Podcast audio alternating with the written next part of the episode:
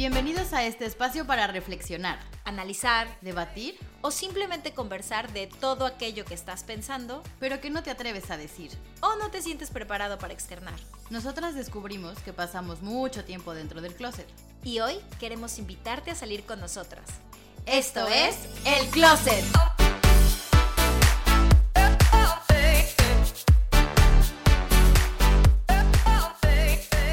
Bienvenidos al podcast El Closet, donde hablamos de lo que no te atreves. Yo soy Michelle Ruiz Y yo soy Estivalis Ruiz. y hoy les vamos a hablar de un tema que nos encanta y además nos ha abierto un buen de oportunidades. Lo haremos con un gran y primer invitado. Así que empecemos por el principio. El tema es terapias alternativas para tu bienestar. Y nuestro gran amigo e invitado desde el mismísimo Valencia es Rodrigo Cruz. ¡Uh! ¿Quién es Rodrigo Cruz? Se preguntarán. bueno, pues Rodrigo Cruz es diseñador de profesión y Creative Emotional Designer, psiconauta y buscador de conciencia de corazón porque la vida lo ha llevado a enfocar su carrera a las emociones gracias a su búsqueda constante del crecimiento humano. Bienvenido, Rodrigo, y muchas gracias por ser nuestro primer invitado en este espacio, el Closet. ¡Bienvenido! Muchas gracias. Yo encantado de estar aquí en, en este espacio y, y nada, pues directos a compartir, a, a pasarla bien, ¿no? Gracias Así por, es. por la invitación. Fíjense que toda la invitación con Rodrigo salió porque fuimos a Fallas, en Valencia, y justo le estábamos hablando de nuestro proyecto y él se mostró muy interesado. Y justo estábamos hablando de las terapias alter- alternativas, porque estábamos hablando que en la búsqueda de un bienestar personal, eh, tanto Mitch como Rodrigo como yo, hemos buscado alternativas a métodos convencionales y sobre todo que hemos buscado profundizar en este, ¿cómo le llamaremos? Wellness, ¿no? Ujú. En este camino de, sí, de, de una mejoría personal. Y entonces así fue como salió esta invitación.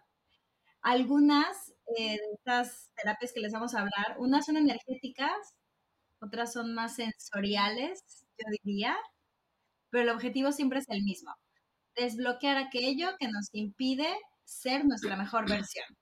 Exactamente. Pues bueno, empecemos contigo, Rodrigo. Para ti, para ti, cuéntanos qué son las terapias eh, alternativas. Para mí lo que es una terapia alternativa es como que lo, sale, lo que sale de lo convencional, ¿no? Que estamos acostumbrados a conocer el típico terapeuta de, de toda la vida, ¿no? Por decirlo así, que se basa en cuanto a, digamos, que un criterio muy, muy más científico, ¿no? Más estudiado, más que es toda la psicología, ¿no? En general, ¿no? Entonces, al- eh, lo que me gusta de esta parte es que dentro de la psicología está la parte transpersonal, ¿no? Que no se descarta, porque también se reconoce que dentro del ser humano existe un, un cuerpo espiritual también, ¿no? Entonces yo creo que a partir de esa corriente surgen estas terapias, ¿no? Que son alternativas o transpersonales, porque siempre tocan más allá de lo que es lo físico, ¿no? Lo mental, va más a lo espiritual. Entonces, em, terapias como, pues, por ejemplo, desde el simple yoga, la meditación, eh, las flores de Bach, em, la, la, eh, constelaciones familiares, o sea, un montón. Eh, y bueno, hablamos también del Reiki, ¿no? Eh, yo, Ujú. yo, por ejemplo, en ese campo Ujú. no tengo mucha experiencia, pero es algo que ahorita se está poniendo mucho de moda, está en auge, también la, la energía kundalini y todo eso, y es algo que, por ejemplo, también me gustaría probar, ¿no? Me gusta que dentro de estas terapias alternativas hay bastantes eh, campos, ¿no? Entonces, bueno, para mí eso es lo que vendría siendo el concepto y lo que sería para mí este tipo de terapias alternativas, ¿no? Que en conclusión, pues es como que te llevan también a hacer catarsis en, en tus problemas emocionales, ¿no? Que es al final lo que buscas, ¿no? La sanación, el bienestar mental, la estabilidad, ¿no? Entonces, bueno, eso es un Caray, lo- mejor descripción no pudimos Exacto. tener. Yo ya no quiero decir nada porque Rodrigo lo ha descrito tal cual es. Ya sé, dije, a ver, yo no hice la tarea, a ver si el, el compañero de equipo sí lo hizo. Ah, no es cierto. Típico de escuela, ¿no? Sí, Que te quedabas, yo solo hago la conclusión. Exacto. Y yo busco las imágenes. Oye, pero me encanta mucho lo que dijiste, esto de que buscamos hacer una catarsis. porque es verdad que yo siento eso, o sea, cuando he recurrido a, a estas terapias ha sido porque, uno, estoy en un momento ya de, de mucho estrés o de mucho caos, Mm. buscando una alternativa para sanar o para aclarar la mente. Y al final siempre son terapias que sí te llevan una catarsis y de ahí empieza la sanación. Exacto.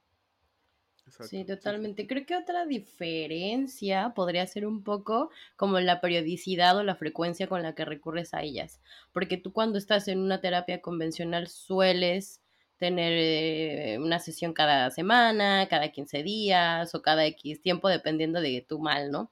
En cambio, estas opciones alternativas o complementarias, como su nombre lo dicen, es para complementar este tipo de terapias y no requieren de estar yendo cada semana y no te enganchan. Bueno, obviamente las personas que son honestas y son eh, facilitadores eh, bien preparados no te enganchan en el proceso, al contrario, te ofrecen la opción, te abren el libertad, camino ¿no? Y te dicen, exacto, a tu bola, básicamente. Pues vamos a empezar a adentrarnos en ella, porque nosotros vamos a hablar de tres terapias, de las miles que hay. O sea, recuerden que hay terapias para todo mundo, para todos colores, todas formas. Eh, vamos a hablar de la terapia de tapping, del CAP y de la ayahuasca, que esa yo digo que la dejemos al final, porque no sé, siento que hay gente que puede decir, ¿qué? ¿La ayahuasca terapia? ¿De verdad? Entonces, este, Sí. ¿con, con cuál quieres empezar, Mitch? De hecho, ahorita que dijiste que la ayahuasca sí es verdad, ¿eh? Y más de las criticadas por la psicología al no ser, bueno, todas estas, ¿no? Al no ser consideradas, como dijo Rodrigo, como algo científico, pues sí, al final son criticadas, pero la ayahuasca tiene un factor extra, que es introducir algo a tu ser. Entonces, uh, cuidado, estás haciendo ahí cosas de, de brujería. Pero bueno, pues empecemos por CAP. Ya, ya, ya, ya que estás preguntona. Ay, siempre me la regresa, Rodrigo, siempre me la regresa. A ver, el CAP. ¿Tú has hecho CAP, Rodrigo? No, fíjate que dijiste no. Mm, mm, Mm, no. Pero pues- es, a ver. Pero Mira. ¿sabes qué es? No, no, no, lo desconocía. Genial, toma nota. Todos, tomen nota allá afuera. Miren, el CAP, eh, yo llegué, primero voy a decir por qué llegué al CAP. Llegué al CAP porque una amiga de aquí de España me lo recomendó y me dijo que había sido maravilloso. Y yo ya había visto en el documental de Gwyneth Paltrow, no sé si lo conocen, uno que se llama Lo conozco, no lo he visto. Goop. Está en Netflix, no sé, tiene como ocho capítulos y va hablando de, mm, de como dif- de diferentes terapias. De hecho, también trata la terapia esta que no dijimos de los hielos, que ahora también se ha puesto muy de moda, Ah, sí. eh, del Wim Hof Method. Em, por cierto, lo traté de hacer, no lo logré. No, se me hace muy Está complicado. Muy cañón. Y Uno se enferma, mira cómo se pone uno. Ay, sí. escúchenle la voz a Micha, ahora ya trae voz, voz Gangoja. gangosita. Pues nada, resulta que el CAP, eh, yo, yo las imágenes que había visto me había impresionado mucho porque la gente se empieza a mover así como de la nada y me parecía eso absurdo e imposible. O sea, yo absolutamente escéptica. Cuando decido ir, es porque estaba en un momento de muy poca claridad en mi vida y dije, ¿qué puede pasar? Vamos a intentar. O sea, a lo mejor no me hace nada y ya está, lo pruebo. Eh, Dios mío, lo que sentí eh, estuvo muy cañón, tan cañón que de hecho se lo recomendé a Mitch y Mitch terminó yendo y ya nos contaría su experiencia. Básicamente el CAP es Kundalini Activation Process. Mm, ¿Qué es esto? Obviamente es el despertar del kundalini. En- digamos que en el yoga, por decirlo así, em, todos dicen que todos tenemos em, la energía dormida, que, es, que está en forma de serpiente y que está enroscada en el último chakra, que está por tu pelvis. Y con el CAP lo que se pretende es despertar a esa energía kundalini y que te vuelvas a llenar de energía vital, porque esta energía vital es una energía con la que todos nacemos. Em, y con el paso de los años, digamos que se va adormeciendo, ¿no? Por todas las enseñanzas, este, por todo lo que vives cultural, socialmente, etcétera, se duerme. Y hay un punto en el que necesitas un reajuste que es a la mente y al sistema nervioso. Es como un tipo reset. ¿Qué pasa durante una sesión de CAP? En una sesión de CAP, la facilitadora em, lo que va a buscar es que tu cuerpo libere energía. Ponen música súper fuerte, pero muy, muy fuerte. Y además no crean que son música así de... Meditación. Meditaciones, no, no, no. Es de que de pronto reconoces... Eh, Te pones a cantar. Sí, melodías, ¿no? Reconoces melodías y está así con tambores. A mí me tocó una de Lana del Rey. Y está ¿Ah, sí? Tú la estabas cantando. Yo no me acuerdo qué canción era, pero sí recuerdo pensar, oh, conozco esta música. Una de Juan Gabriel. Ah, ¿Te imaginas? ¿Te imaginas? Así, querida. Querida, yo la pensé esa. O la de Paquita. Eh, prima, o sea, aquello es súper fuerte y digamos que ella va moviendo tu energía. Ahora, ¿qué pasa? Que al principio hacen una demo, que esto es lo que es extraño, porque obviamente ella te explica lo que puedes sentir, que todo es válido, puedes reír, puedes llorar, puedes gritar, lo que puede ocasionar en tu cuerpo, que puedes tener visiones, que puedes ver luces, que puedes tener experiencias trascendentales, etc. Hace una demo, pero haz de cuenta que la chica, la que ponen en la demo, se activa en dos segundos. De hecho, les vamos a poner links para que puedan ver exactamente qué es el CAP. Y sí asusta.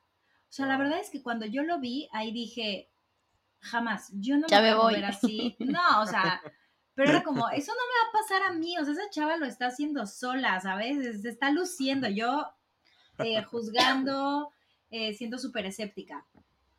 Al final, la verdad, yo sí iba con mm, la conciencia de rendirme, y ella te lo repite mucho, como ríndete, ríndete, ríndete. Y honestamente, wow, o sea, wow lo que viví. Tuve experiencias trascendentales de hecho, al final cuando me preguntó qué, había sentido, yo le dije, pues déjame pensar primero porque no entiendo bien el viajezote que acabo de tener.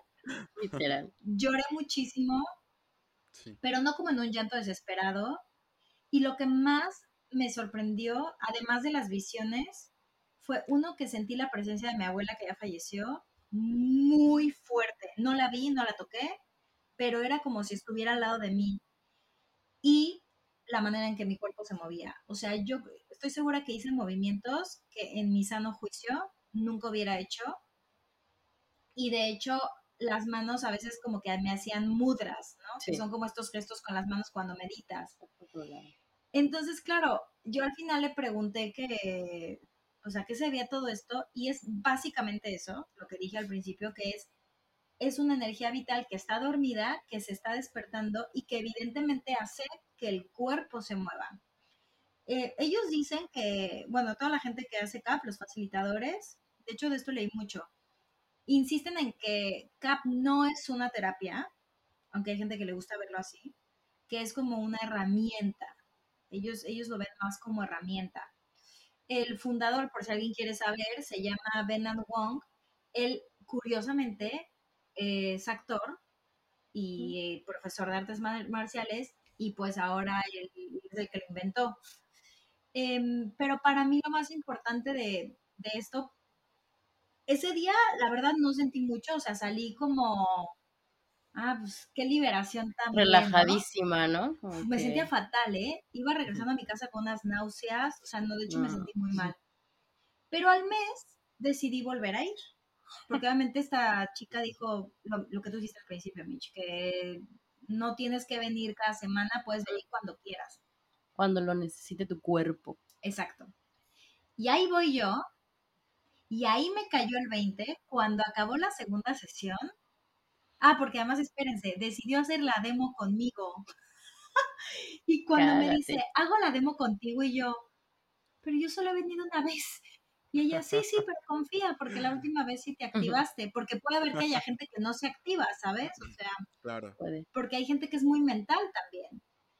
Y al final estuvo muy cañón que me activara yo tan rápido para la demo. Entonces, claro, yo veía la cara de los demás y decía, sí, sí, yo también tuve que sacar el primer día, no, no, no se crean.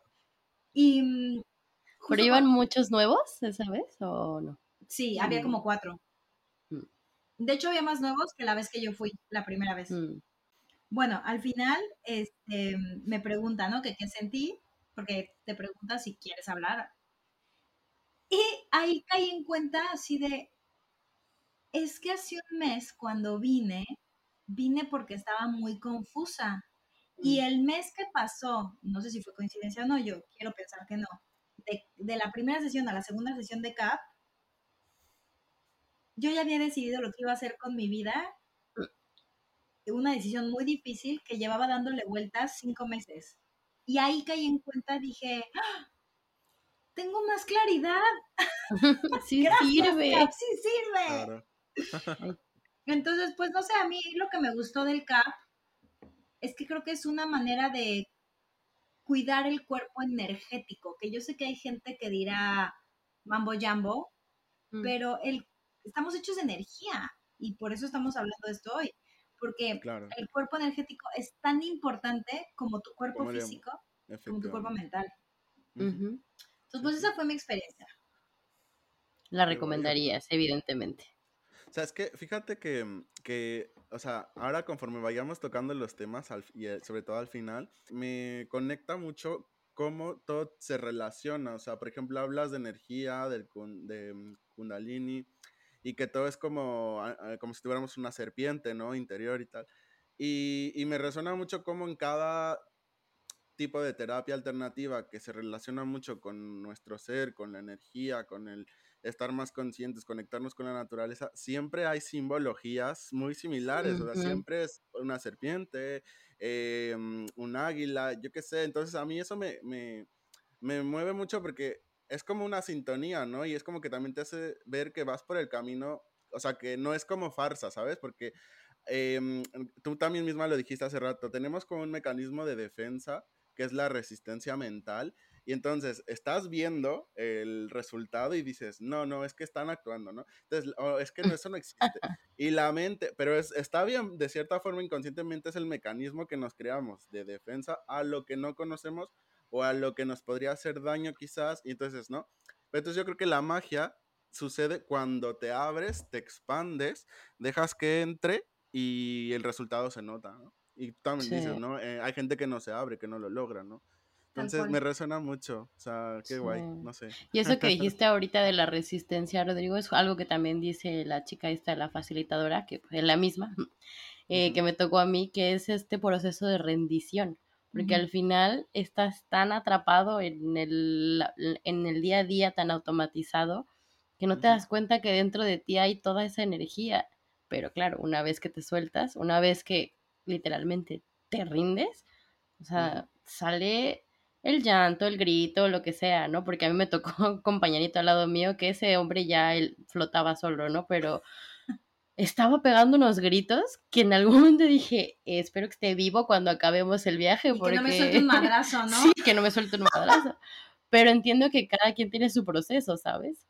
Claro, y eso justo eso que dices es de lo que hablábamos, el hecho de hacer catarsis, de, de conectar, de Eso es. profundizar, de tocar tema, es como lo expresamos, a través del llanto, de, de gritar, ¿no? Y eso es todo lo que retenemos, ¿no? Y de ahí em, yo creo que a eso asistimos a este tipo de, de, de terapias, son espacios seguros donde podemos expandirnos sin que nos juzguen, sin que nos critiquen, ¿no? Sin que nos sintamos señalados, ¿no? Entonces yo creo que esa es la magia de estos lugares. Vamos a, a, a liberar, ¿no? A llorar, a gritar. Y, y no sé, esto es lo, lo, lo padre de, de, de, este tipo de experiencias, justo lo que acabas Sí, de... Me encanta, te recomiendo mucho que vayas que lo acá. hagas. Porque yo Vale. creo que, o sea, Te va a gustar. sí. Porque yo cuando se lo, cuando sí, se sí. lo recomendé a Mitch, sí la noté un poco como, ah, sobre todo no tan escéptica, pero con miedo. Más bien con miedo, porque me Sí. enseñaste los videos, o yo vi los videos, o no sé cómo estuvo, pero dije, ¿qué? O sea, que voy a estar ahí haciendo contorsiones que no, o sea, claramente cuando fui al día siguiente me dolía el abdomen porque pues yo nunca hago nada. Y ese día me estuve moviendo así como eh, no sé, esta escena de Avatar en la que están todos ahí, se mueven así, así estábamos, todos en Avatar conectados, haciendo, ¿cómo dices que se llaman? Se Mudras. los, exactamente. Los mudras. Y los famosos mudras y de repente te, te, te, te, no sé, te jalaba algo del pecho, de repente como, ¿qué me está haciendo esta mujer? Sí, creo que lo que no expliqué es que, por ejemplo, ellos te tocan puntos meridiano del cuerpo y activan ahí la energía, pero no te están tocando todo el tiempo. O sea, de- te toca una o dos veces y luego ella sigue moviendo las manos, pero eso es lo interesante, que ya cuando no te está tocando, tú te sigues moviendo. Ella se va con otro a, a activarle su energía y tú estás ahí. Tú te quedas en espasmos. Exacto. Es que son espasmitos, es como cuando haces las arcadas para vomitar. Como, o sea, ese movimiento es como, wow, ¿qué está pasando? Y cuando, como dices, llega ella, a mí lo primero que me tocó fue eh, por la altura de los riñones. Y curiosamente yo traigo ahorita un temita ahí de cálculos. Entonces, como ella dice, o sea, a mí las manos me llevan Sí. a donde tu energía lo, lo necesita. Y ella me tocó ahí, entonces ahí salí como, ¿qué? Es esta brujería. Así.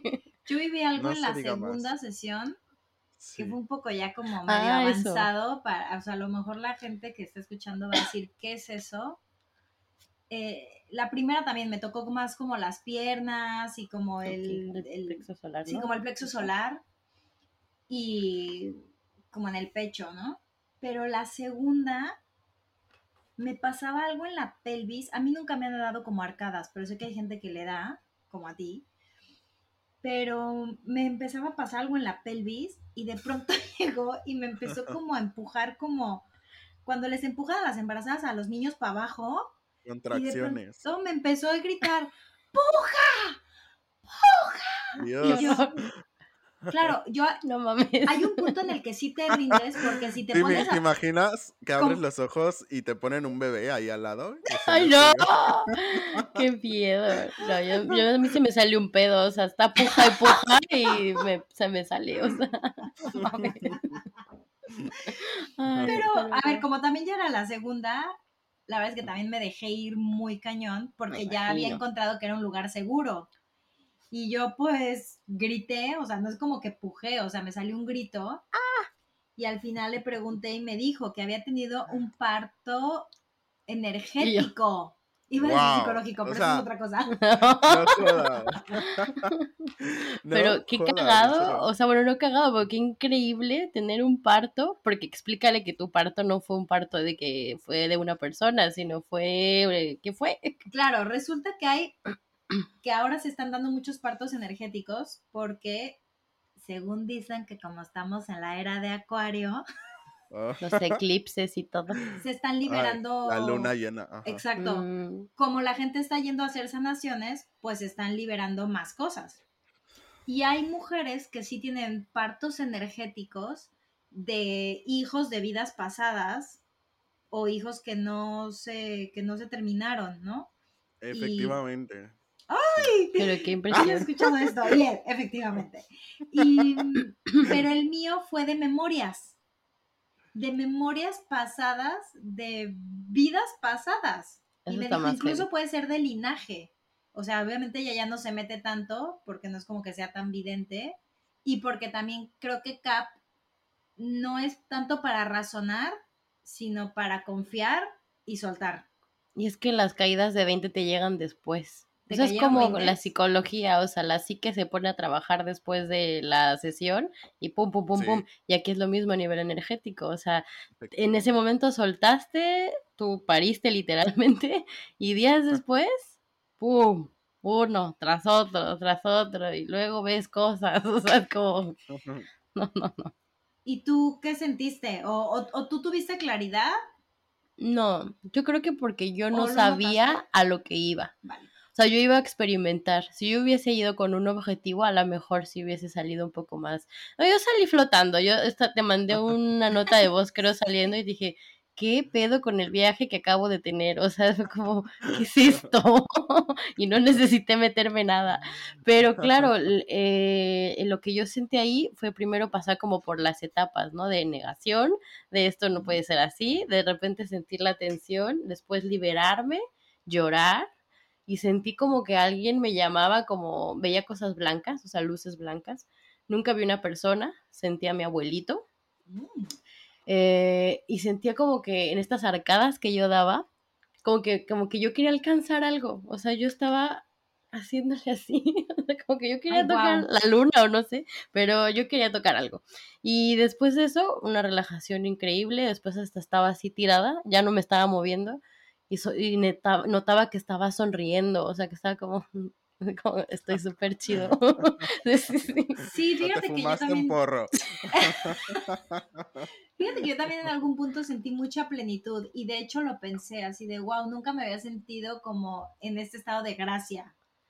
Em, así que bueno, si a alguno de los que están allá afuera escuchándonos les interesa ¿Se les antoja este viaje? O tienen la curiosidad, vayan, no les va a pasar nada, es un espacio súper seguro y si al final salen y no les gusta, pues no tienen que regresar y ya. Y sabes que me gustó mucho que me metí a investigar después y me metí a la página donde hablan del fundador y todo esto, de que los prepara él mismo. Hay tres Mm. niveles y que ahí tienen una base de datos de todos los facilitadores del mundo. Entonces, estés en donde estés, ahí vas a ver que tu facilitador no es un charlatán y que te va a dar toda la confianza y que depende de lo que vayas, el nivel que tú elijas, ¿no? O sea, si ya te quieres formar como facilitador, pues ya creo que hasta el, Me te llama, vas allá, me ¿no? llama, ¿eh? Me Exacto. Ese ya No, es otra, y- ese sí no lo haría. Y creo que has tocado un punto súper importante, Mitch, o sea, porque creo que em, al final del día ah, en- eh, estamos a veces en estado vulnerable cuando estamos pues de bajón, de depre, eh, que esto, que el otro, y es importante eh, investigar, ¿no? Yo también, antes de ir a un lugar, mira, me meto a ver Maps, Google, eh, aplicaciones que tengan relacionadas, eh, reseñas, y, y digo, bueno, va, es un lugar seguro, ahora sí puedo ir porque también no es así como que mm, eh, en, este, en este tipo de cosas también hay muchísimo riesgo, ¿no? Pero pues como en todos lados, ¿no? Entonces, eso es súper Sí. importante, eh, que sea por recomendación, que sepas a dónde vas realmente eh, y para no caer en malas manos, porque yo también siento que eh, todo lo que hay como en contra, a veces las críticas y como que el hate, es por esas malas experiencias que se gestaron, pero a través de gente con maliciosa, ¿sabes? Que lucra con Ujú. este tipo de cosas, ¿no? Entonces, eso es súper Sí. importante y me encantó porque yo también lo hago, que me encantó que lo dijeras porque dije, sí, yo también me pongo modo stalker a Sí. buscar. pum, Literal. Ay, yo no soy tan así, oigan. Yo, yo soy bien Oye. confiadota. No, pero, Por eso caes en esas cosas, niña. pero bien que te gustó. No, en las estafas. Ah, es pero otro es otra tema. cosa. No, el ¿De cap qué sí me estamos gustó. Yo- hablando? Le gustó. Ah. Oigan, Sí, pues vamos gustó. a pasar a la siguiente, porque si no, nos vamos a quedar aquí tres horas. Una hora para cada terapia. Sí, sí, sí. Eh, terapia de tapping. Sí, Que esta yo, la verdad, no la conoces. no. A ver, investigué un poquito. Hmm, Poquito nada más. Un video. No fui tan stalker como ustedes dos. Lo vi en un TikTok. No tengo TikTok, ya soy de otra generación, ¿sí? Em, yo lo único que le- leí es que dice que es una liberación emocional basada en digitopuntura, digitopuntura asiática. Vale, pues yo te dejo el campo Sí. abierto, Mitch, para que nos expliques qué es la terapia tapping. Campo Mientras, abierto. mientras nuestro Sí. invitado se ahoga. Este, pues bueno, también como tú empezaré diciendo cómo llegué aquí.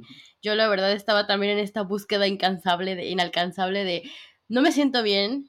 Estoy tomando terapia psicológica y ojo, no le estoy tirando a la psicología porque me encanta, pero dije, necesito algo más. Empecé a ir a meditaciones, una amiga me empezó a meter como en toda esta onda de- del yoga, la meditación y tal.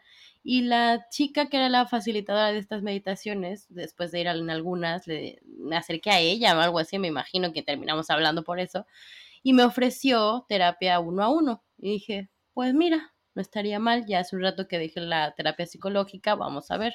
Y ahí fue donde me empezó a contar de esta maravilla que se llama EFT Tapping, que pues son las siglas de Emotional Freedom Techniques, que son las técnicas de liberación emocional. Eh, un poquito de historia, fue inventado por un tal, un señor que se llama Roger Callahan, pero uno de sus estudiantes, que es el creador de lo que hoy se conoce como FT Tapping, que se llama Gary Craig, fue quien hizo como más accesible a la gente este tipo de, de, terapia.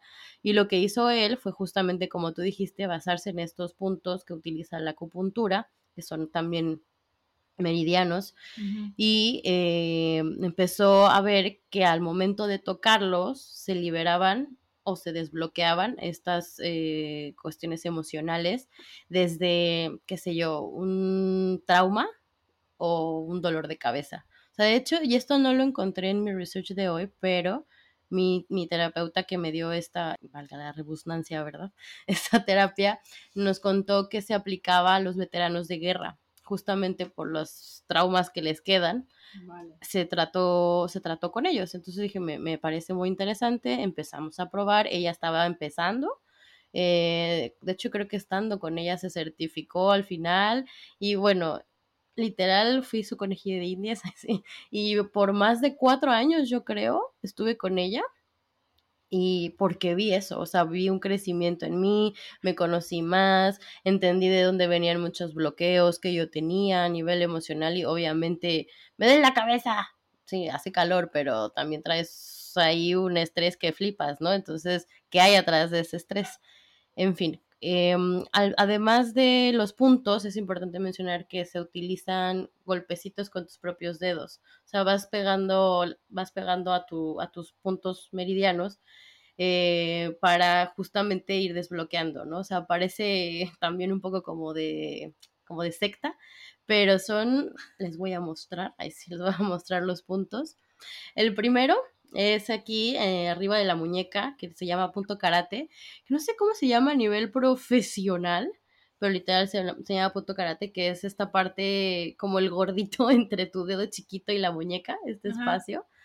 Ahí, ahí pegas con tus tres dedos de la otra mano, tres o cuatro los que te alcancen. Estos, o sea, son golpecitos que tienes que dar. Y a la par de esto vas pensando en este bloqueo o en este me duele la cabeza, ¿no? Hay, ¿Es hay... con la mano derecha o la mano izquierda? Con la que tú te sientas a gusto. De hecho, hay gente incluso que pegaba con las dos manos. O sea, mm. como que el chiste es hacer contacto con, con, estos puntos, ¿no? Pero pregunta, ¿hay un orden ¿Mm? de cómo te tienes que ir dando los golpecitos sí. en los puntos meridianos? Ah. Sí, hacia allá iba. Lo que pasa es que es muy importante decir que esto lo enseñan como receta básica para que tú lo puedas hacer en tu casa para cosas menores. Ya si te vas a ir a un tema de, a lo que ellos llaman el tema raíz, la causa raíz, ahí sí es vete con el profesional, vete a terapia y si no es con psicólogo, complementalo con terapias psicológicas porque vas a empezar como las cebollas a destapar todas las capas para llegar a ese punto. Entonces al final eh, te puede servir para saber de dónde viene un dolor de cabeza, pero si ya descubriste que viene porque descubriste que de chiquito abusaron de ti, bueno, ve, ve con psicólogo, ¿no? O sea, Claro. no, no lo vas a hacer tú solo en casa. De hecho, ahí estos eh, enunciados lo, te los cambia el facilitador o la psicóloga o el terapeuta. Porque normalmente la receta básica lo que incluye es esto, ¿no? O sea, número uno es pensar en qué me, qué, qué me está haciendo mal en este momento, ¿no? No, pues que me siento mal, me duele la cabeza, ¿no? Ok, del 1, del 0 al 10, ¿qué tanto me duele la cabeza? 0 es nada, 10 me está a punto de explotar la cabeza. Una vez que tienes detectado esto, entonces sí empiezas con esto que les comentaba en este punto a decir la frase que dice así. Aunque me duele la cabeza muy fuerte pensando que estamos en un nivel 10, me acepto completa y profundamente. Lo hacemos tres veces y después de eso empezamos a tocar los siguientes, eh, los puntos, ¿no? Que son la cabeza, la parte superior de la cabeza, los tocas así con tus dedos también. En las cejas, pues en las dos o solo en una. Como la parte interior, ¿no? Exacto. Después en la exterior, que más o menos por donde están las sienes. Eh, después vienen abajo de los ojos, donde están aquí las ojeras. Ahí tocas. Luego debajo de la nariz, otra vez. Abajo del labio. Luego en la clavícula, más o menos a la altura de clavícula. Luego abajo de la axila, puede ser en mujeres a la altura de donde está el brasier, pero Ok. más o menos tú que no usas brasier, Rodrigo, más o menos de esa altura, o lo sí, Bueno, no ¿tú, sé. tú qué sabes? Exacto. Exactamente. ¿Sabes? Sí, Mira, yo no sé. bueno, Pues ahí donde. ahí donde te llega el bra es otro de los puntos. Y volvemos a empezar, ¿no? O sea, vas a hacer las tres veces y se supone que con esto vas a ir notando, van a venir pensamientos a tu mente, va a ir bajando obviamente la, la intensidad del dolor y la idea es que después de estas tres veces vuelvas a preguntarte del 0 al 10 qué tanto me duele la cabeza. Obviamente hay gente que lo logra bajar a cero, pero ya si estabas en un 6 y bajas a un 3 es muy bueno, ¿no?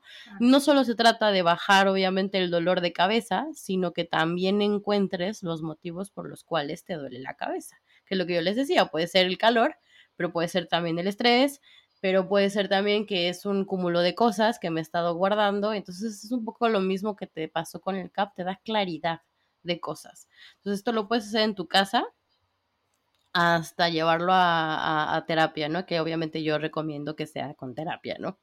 ¿Cuántas veces te das esos golpecitos antes de cambiar al otro punto meridiano? Pues fíjate que no sé exactamente, no hay una regla, me refiero de cinco segundos, no, ah, al final es, de hecho lo que te dicen también es que el enunciado que les dije lo hagas solamente cuando estás aquí en el punto karate, que es el primero. Ajá, o sea, dices, aunque me duele la cabeza, me acepto completa y profundamente y si en lo que te quieres enfocar es en el dolor de cabeza, entonces empiezas, dolor de cabeza. Me duele mucho la cabeza. Este dolor tan fuerte de cabeza. Ay, cómo me duele la cabeza. Mi dolor de cabeza. En mi cabeza, mi dolor de cabeza es muy esto lo vas diciendo mientras vas tocando los puntos meridiano. Exactamente. Y así vas, y así vas.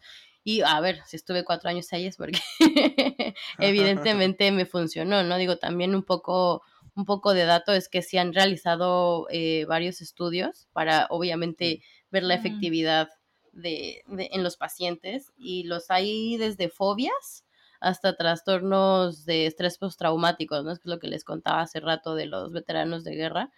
Y han llegado a concluir que reduce un 68% el dolor físico y también ha habido disminución de un 83% con las personas que tienen alguna adicción o trastorno eh, en el deseo de consumir. Entonces, bueno, no solo dejarlo en las cifras, obviamente a mí me, me funcionó bastante, fue de repente muy rápido lo que me ayudó, o sea, como llegar a tocar muchos temas que a lo mejor con psicólogo me hubiera tardado más, pero de repente me volvió a pasar lo mismo, me, me estanqué. Te estancaste. Claro, porque dije, ya no, ya traté este tema, así ya trabajé con mi mamá, ya trabajé con mi papá, ya trabajé con... ahora qué, ¿no? Claro, llegó un punto en el que dije, necesito algo más y regresé al psicólogo, ¿no? O sea, al final es esto, o sea, yo lo que les digo no es, no es que sustituya, en mi caso sí lo hacía, pero yo creo que si ahorita me da la gana hacer tapping, no me va a hacer mal. Al contrario, esto sí. Fíjate que, vale, yo me identifico contigo porque yo siento que justamente lo he estado trabajando en terapia con mi psicoanalista y cuando nosotros tenemos la creencia de que luchamos por la felicidad, vamos por un objetivo siempre, ¿no? Como que siento que a nivel social siempre se nos ha inculcado, además de a veces de competir, ir como eh, en busca de algo y cuando lo tenemos como que dices, bueno, ¿y luego qué? Y yo siento que parte de eso es como tú dices, ¿no? Ya probé esto, ya estuve en esto, ya me siento al 100%, ¿y ahora qué, no? De repente te das cuenta que no es una meta ni es un objetivo, es todo un proceso de crecimiento muy fuerte, muy bueno, y que realmente hay que aceptarlo, que nunca se va a acabar, pero depende de qué tanto invirtamos en nosotros y qué tantas herramientas tengamos para nosotros mismos, pues vamos a necesitar recurrir a, ese tipo de terapias, em, pues ya sea muy frecuentemente o no, ¿sabes? O sea, igual pues dices, mira, yo ahora me siento muy estable y yo creo que el hecho de que tengas tú ya esas herramientas y esa seguridad y, y, estés consciente de que la felicidad y la estabilidad emocional no es una meta, sino es una constante, yo creo que podemos disfrutar mucho mejor, ¿no? Porque dices, mira, igual este, este, este mes o estos dos meses han sido de la chingada. Entonces, mira, ahora me, se me antoja irme a tomar terapia de Reiki. Y, y, luego, pues no sé, de ayahuasca, ¿no? O sea, según cómo te vayas tú em, mirando. Sintiendo.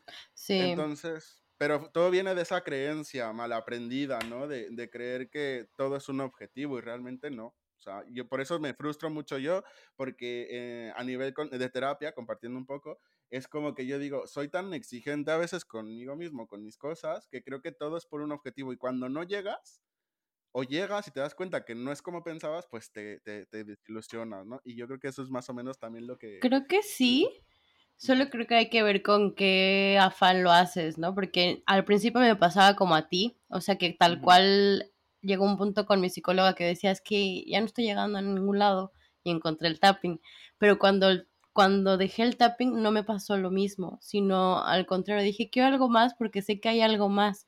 Y no es que ella no esté sirviendo o yo ya no esté sirviendo, es que aquí, mi, ahora sí que mi etapa se cerró con ella y ahora necesito de otras cosas para poder encontrarlo, ¿no? Y me hace vino la psicóloga, que además esta psicóloga es sexóloga y le encanta también trabajar con cosas del tarot. Y yo digo, es que se, ah, se acomodó como perfecto para mí.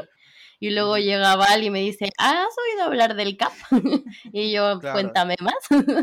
y luego otra amiga que también hace otro tipo de terapia, que ya ahorita no hablaremos de ella, pero se llaman barras Access Consciousness, también lo hice. Entonces, esto es esta bola de cosas que las vas poniendo y te suman, ¿no? Y al final es eso, buscar el bienestar y lo que nos embona mejor en el momento en el que estamos. Claro. Totalmente. Y en esta cuestión de sumar, vamos a pasar a lo que es la ayahuasca, que yo ahí sí quiero que nos cuentes muy bien, Rodrigo, porque tú lo has hecho. Yo no lo he hecho y yo tengo que decir que a mí me da un poco de miedo.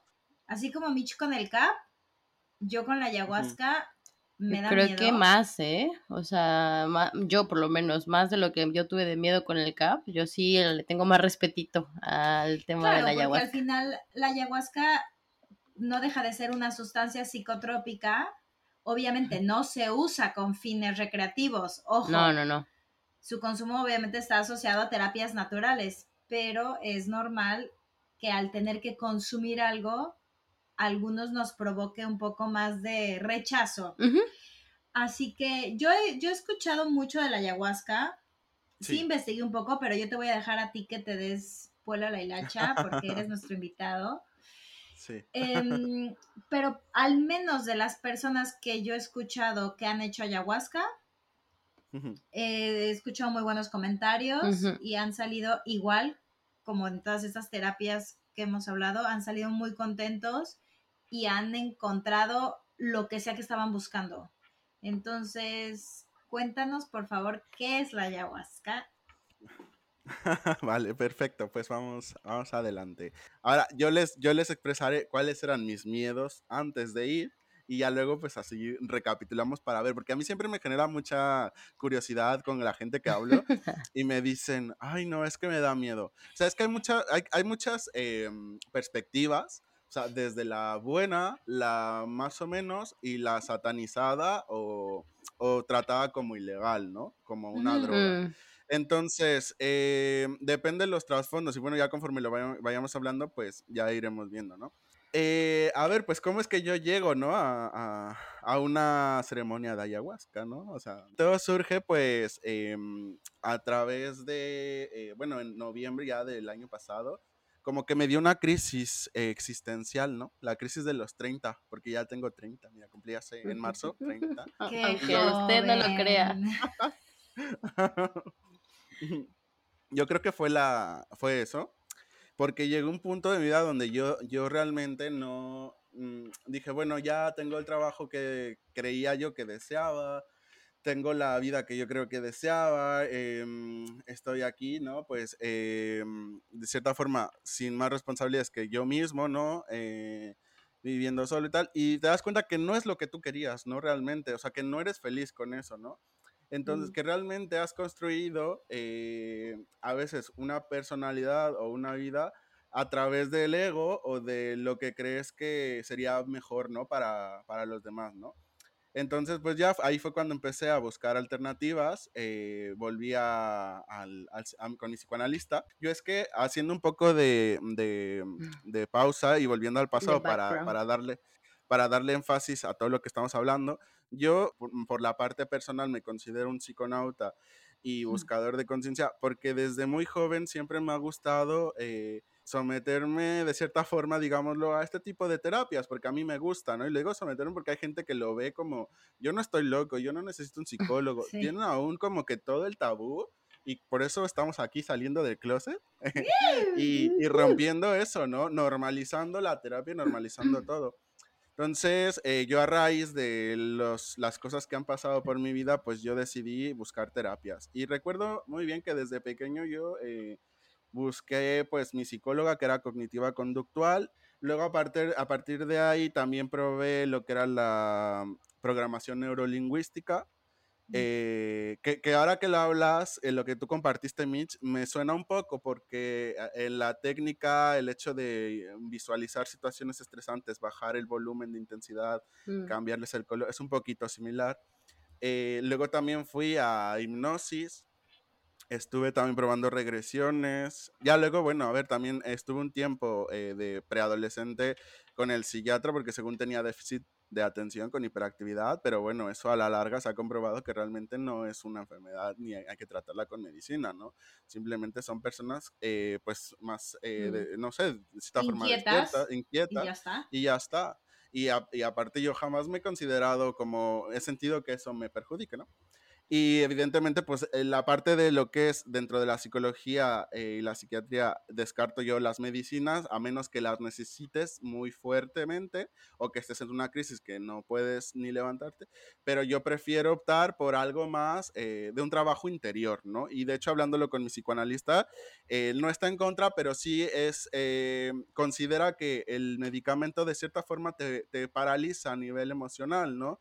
Entonces ya no sientes la tristeza o la ansiedad, pero ya esa información que tú tienes que procesar mentalmente, trabajarla, no se disuelve, se queda ahí como una piedra. Entonces, a nivel emocional, mm. no vas a tener un avance, ¿no? No vas a... Solo lo vas a dormir no vas a tener la catarsis que necesitamos hacer nosotros para transformar nuestras conductas y nuestros pensamientos, ¿no? A conforme fui creciendo, me alejé un poco de todo eso, en, me vine a vivir aquí a España, me dediqué a, vivir, a construir esa vida hasta que llegué un poquito aquí a los 30 y me desconecté un poco, ¿no? A nivel general de, del cuidado mental. Y pues por eso es que ya llegando a este punto, retomando lo que les compartía, pues es que me dio la, la crisis, ¿no? Entonces dije, ¿ahora qué, no? Entonces dije, mira, bueno, voy a tomar eh, mis terapias con mi psicoanalista y necesito como algo más. O sea, la terapia sabemos que es muy lenta, ¿no? A veces, pero bueno, es un proceso.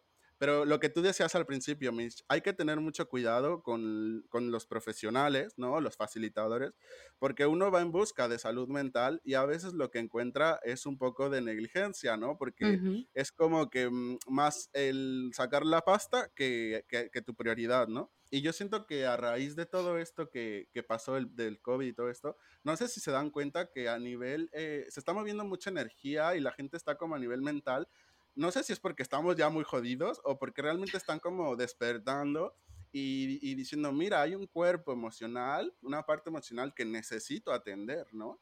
Yo siento que ahora como que la gente está ya tomando más cartas en el asunto. No sé si ustedes también lo miran o la gente que nos escucha. Yo lo que sí creo es que hay un despertar y hay mucha más conciencia y hay muchas más personas que están buscando un bienestar de alguna manera que sea holístico. Sí, sí, sí. Y por eso es que siento que todo este tipo de terapias eh, están teniendo mucho auge. En, México también eh, se está poniendo mucho de moda y, tal, ¿no? Pero justamente em, aquí todavía se, está, se ve como satanizado un poquito, como ilegal. Entonces, eh, yo la verdad es que em, a donde yo fui, yo me sentí muy bien, muy seguro. Y y realmente como que también el hecho de que aquí se vea como un poco limitado, también eso le, le, quita el acceso a que la gente lo, lo experimente, ¿sabes? De cierta forma. Pero a ver, yo quiero que ya nos cuentes, porque me la estás haciendo mucho de emoción. No, porque yo, o sea, justo me llama la atención que digas que aquí es ilegal lo de la ayahuasca, porque es verdad que en México es muy legal. Yo toda la gente que conozco, pues se ha ido a hacer muchísimo ayahuasca. Bueno, no sé si sea legal. Sí, yo no sé. no es perseguido. Sí, no, sí, en, en, México sí. De hecho, lo, que pasa es que no es ilegal como tal, pero sí que la policía va detrás un poco porque está detrás lo de las sectas. Y lo que te digo, hay mucha mm. malicia detrás, ¿no? Entonces, al final del día, los juicios se disuelven porque la ayahuasca es un brebaje. Es una mezcla de plantas eh, enteógenas sagradas de la medicina ancestral del Amazonas y realmente no es una droga como tal, o sea, es una mezcla, es como si yo lo veo así de simple y digo, bueno, te estás haciendo una infusión de manzanilla y el resultado de eso, pues es que te viene bien para el estómago, ¿no? Pero no te estás eh, drogando, ¿no? Como tal. Entonces, al final se disuelve porque científicamente, con peritos y con tal, se comprueba que no es, no es una droga, ¿sabes? Entonces, al final... No es ilegal. O sea, al final, cuando ponen en las páginas que es una sustancia psicotrópica, realmente no lo es. Eh, a ver, tendríamos que definir realmente el término de psicotrópico, pero, o sea, más bien es, eh, es una planta eh, enteógena que dentro de sus componentes contiene el DMT, que es la sustancia que hace que surja todo este viaje, ¿no? Todo este movimiento a nivel neuronal y mental, ¿sabes? Bueno, a ver, el LSD, por ejemplo, o el éxtasis, eso sí que va más enfocado a una sustancia psicotrópica, ¿no? Pero esto yo lo veo más por el lado natural. Pero claro, bueno, pero esa es la diferencia, que una droga como tal, Mm. o sea, el Tiene éxtasis y químicos. eso, son químicos. Ujú. Y esto, efectivamente. de hecho, de- se- era usada por indígenas hace mucho, Mm. con fines médicos, espirituales y religiosos. Y se sigue usando, o sea, ahorita, por Exacto. ejemplo, en, en lo que es Colombia hay mucho movimiento de todo eso. Pero si quieren, les co- comenzamos con Cuéntanos la... tu con- experiencia ayahuasquense. con el alucín, como dicen, ¿no? Eh, yo básicamente, pues nada, dentro de todo este proceso llego a, con esta escuela o este centro de terapias en Barcelona, ¿no? Buscando en, en Facebook. Eh, yo dije, bueno, pues mira, la verdad es que me lo quiero regalar de cumpleaños y pues ya llegué ahí a, era una, una casa, un chalet, como le dicen, en, ahí en Barcelona, en un pueblo que está a las afueras.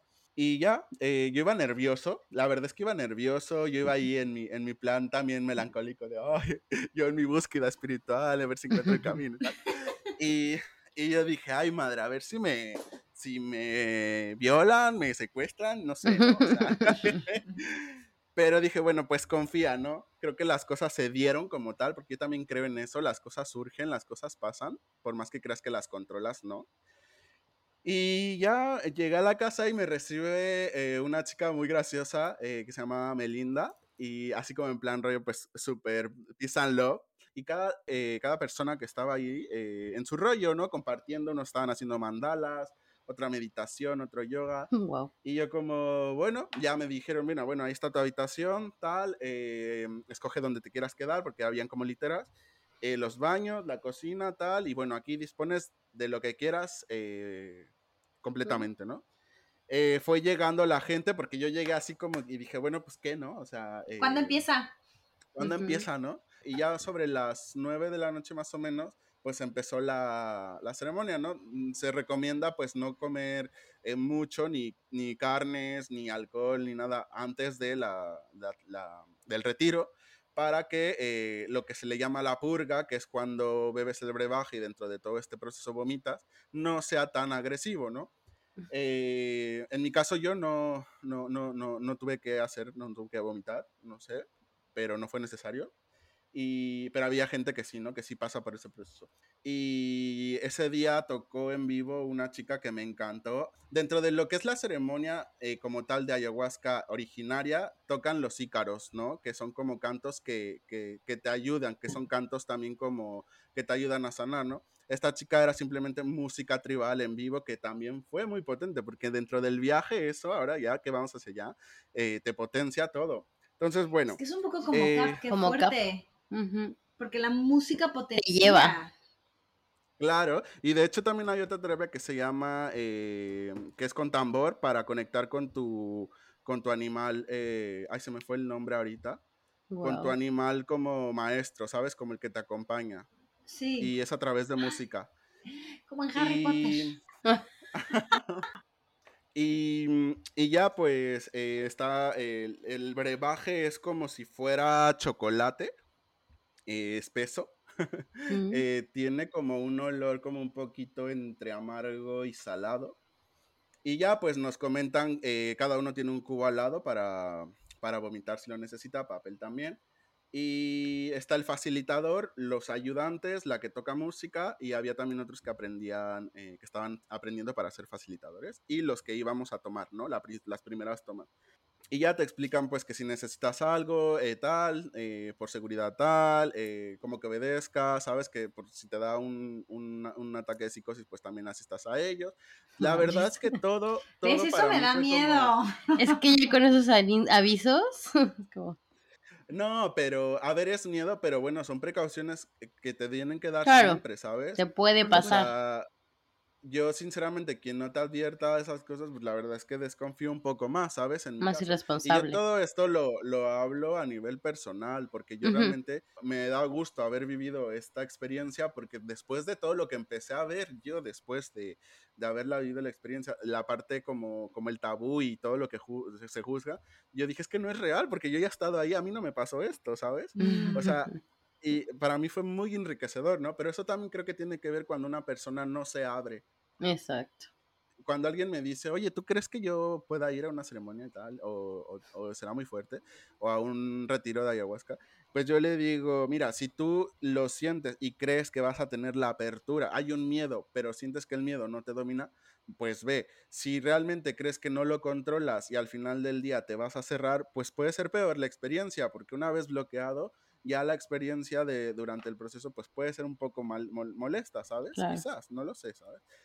Entonces depende mucho de la predisposición, pero sinceramente yo creo que una vez en la vida yo lo he hecho porque a mí me gusta mucho sobre todo lo que es la, la, la botánica y la, la, medicina natural y la ancestral, que hay un libro muy bueno que quiero leer que de, si quieren también, es que hay mucha información, si quieren, luego también vamos a hablar de, del libro. Estaría bien que al final y... sí nos compartas todos esos datos para meterlo en el blog y ya que la gente lea, descargue, escuche, lo que sea que le interese más. Sí, claro. Y, y bueno, pues ya eh, preparados, estábamos ahí con nuestro vasito y te ponen eh, pues el brebaje, ¿no? Pasas y te dicen que dependiendo cómo vayamos a ver la noche, puedes hacer una o dos tomas opcional, ¿no? Hay gente que necesita una toma más, hay gente que no. Y ya te vas a la colchoneta, te sientas, empieza la música, una música muy, muy, muy bonita, o sea, muy, muy tribalesca, muy natural, o sea, es que eh, tú mismo ya estás eh, sentado ahí en plan meditación y relajado y sientes como la música te lleva, o sea, conecta, ¿sabes? Yo lo que percibí es como mucha energía, esto que hablamos, como un sitio, un espacio seguro donde abrirte y donde no te van a juzgar, porque si tú estás mal porque te quedaste pobre o porque tu marido te engañó, la otra persona también la está pasando mal y tiene esa empatía de entenderte, claro. ¿no? No te van a juzgar, ¿no? Y bueno, pues ya, eh, hace cuenta, me tomé eh, la ayahuasca, me senté en mi colchonetita, tenía al lado mi compañera y, al, y hacia enfrente los demás, porque era como una L, ¿no? Y en el centro, pues el facilitador con la, con la cantante en vivo y tal. Y ya, pues empecé yo eh, a, a tener como un poquito de frío y luego calor. Y de repente pues empiezo a, a, sentir como un poquito el cuerpo adormecido. Y mira que lo, lo, gracioso y que también lo agradezco es que yo empecé con mi psicoanalista antes de ir a este retiro de ayahuasca y él sabe que iba a ir porque le pedí opinión y tal, porque ya hay estudios que eh, están respaldando para empezar a hacer terapia con psicodélicos y con ayahuasca, ¿sabes? Entonces está, esto va a plantear muy bien el futuro. Y bueno, eh, empecé a sentir como el cuerpo adormecido, ya con los ojos cerrados, empecé a ver como, como un, un círculo azul, ¿no? Como un, un, cenote de México, así con agua, ¿no? Pero tú estás así en plan con los ojos cerrados y empiezas a ver como si estuvieras con los ojos abiertos, ¿sabes? Y fíjate que mm, yo con mi psicoanalista estaba trabajando mi trauma de, bueno, la, las cinco heridas de la infancia que tenemos y una de ellas pues estaba yo trabajando la relación con mi madre. ¿No? En la herida de, de, abandono. Y yo no era consciente que tenía un trauma de nacimiento, que ya estaba trabajando con, con mi psicólogo, ¿no? Eh, no sabía que era el trauma de nacimiento, pero sí sentía un rechazo, sentía como que eh, yo aprendí a amar con miedo y como de cierta forma eh, con un amor codependiente, ¿no? Eso era como yo había aprendido a amar. Y yo no sentía, no sabía bien cuál era el origen, entonces enfocándolo en terapia, pues era primero sanar la relación con mi madre, ¿no? Y justamente me vino en la visión ese trauma que tuve yo de nacimiento. Realmente me di cuenta que yo no estaba en un cenote, estaba dentro del vientre de mi madre. No.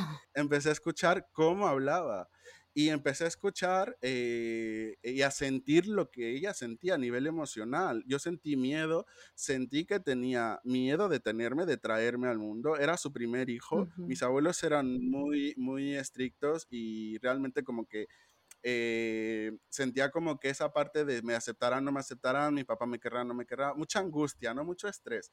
Y esto tiene relación, porque yo no sé si han escuchado también que cuando la bebé está gestando, la mamá está gestando al bebé, perdón, eh, le transmite su estado emocional durante el embarazo. Y de eso es lo que se refieren a este tipo de traumas que nacemos a veces, ¿sabes?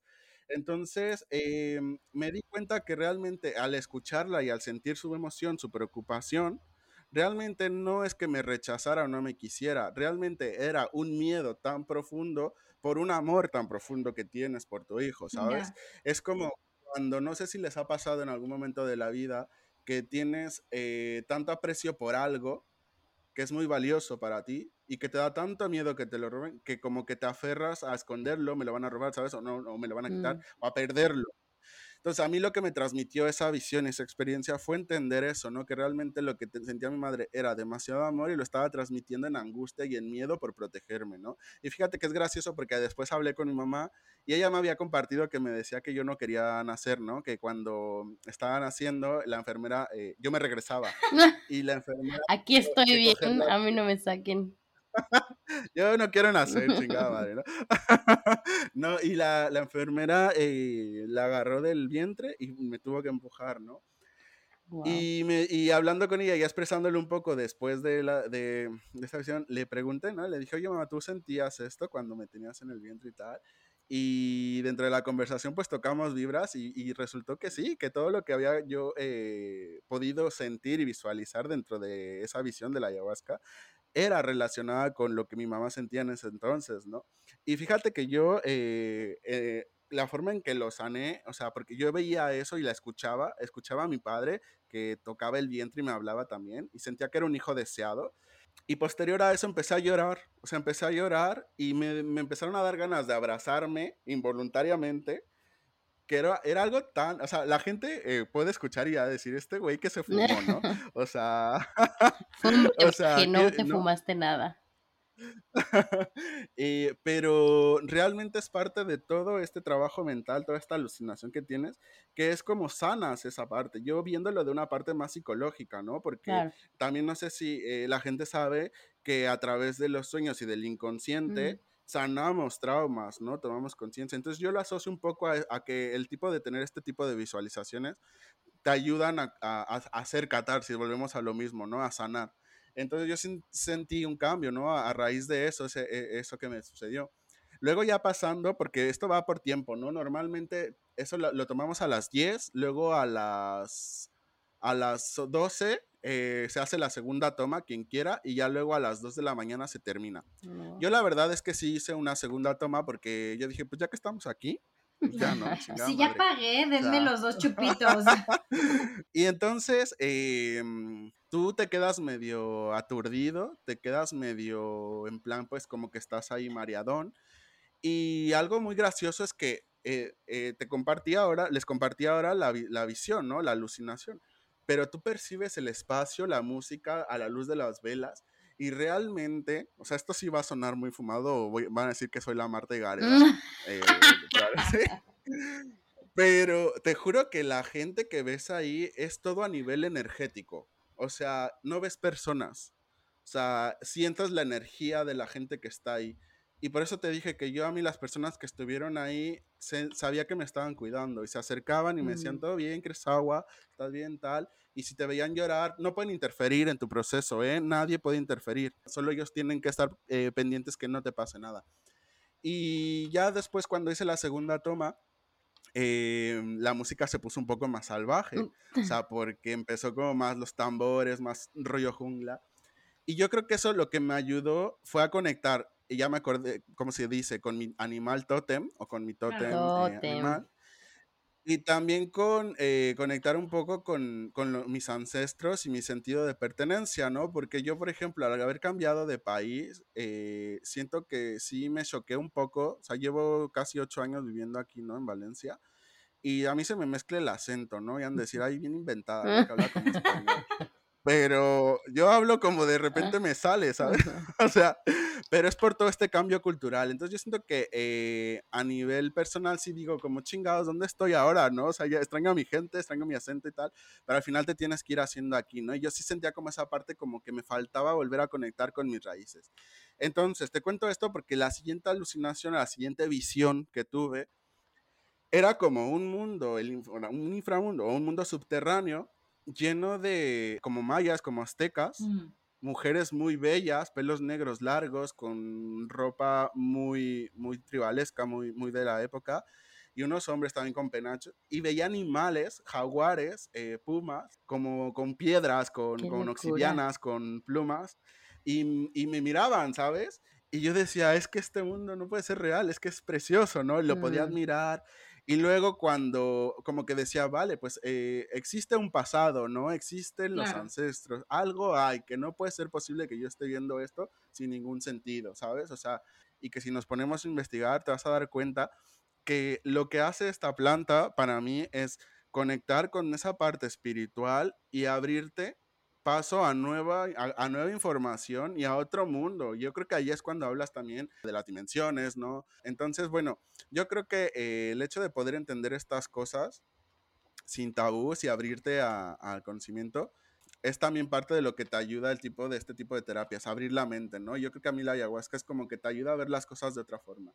Y bueno, pues total que dentro de esta alucinación, eh, ya después comentándolo, te digo, eh, eh, resulta que mi tótem animal, yo veo que salía una serpiente y veo que era como Quetzalcoatl, mm. que es la serpiente emplumada, ¿no? Y yo veía como que empezaba y como que me rodeaba y como que se me ponía aquí encima. Y yo sentía como dentro a nivel emocional, como una liberación energética. ahí puedes gritar, puedes llorar, puedes rugir, puedes lo que tú quieras, ¿sabes? Y te das cuenta cómo mediante todo este proceso de alucinación hay movimientos corporales, te puedes retorcer, eh, sientes como que depuras porque eh, eh, sacas mucho aire por la boca, o sea, como, como que exhalas demasiado.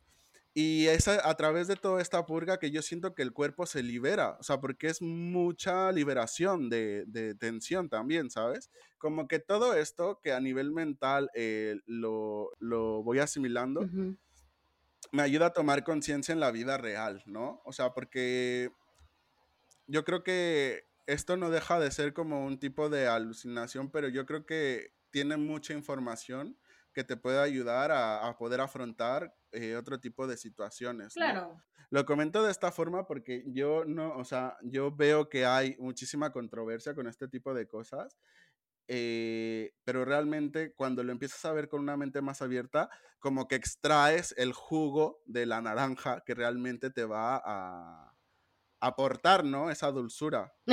No, pero es que yo sí creo que existe mucho, mm, mucho escepticismo, ¿no? Y por ejemplo, yo cuando estuve investigando de esto de la ayahuasca, justo me salían documentos al principio que hablaban de que no era verdad, de que era un producto placebo, de que era ilegal, o sea, muy negativos y tenías que bajar mucho para, llegar, a la para llegar a la raíz y para llegar a los positivos.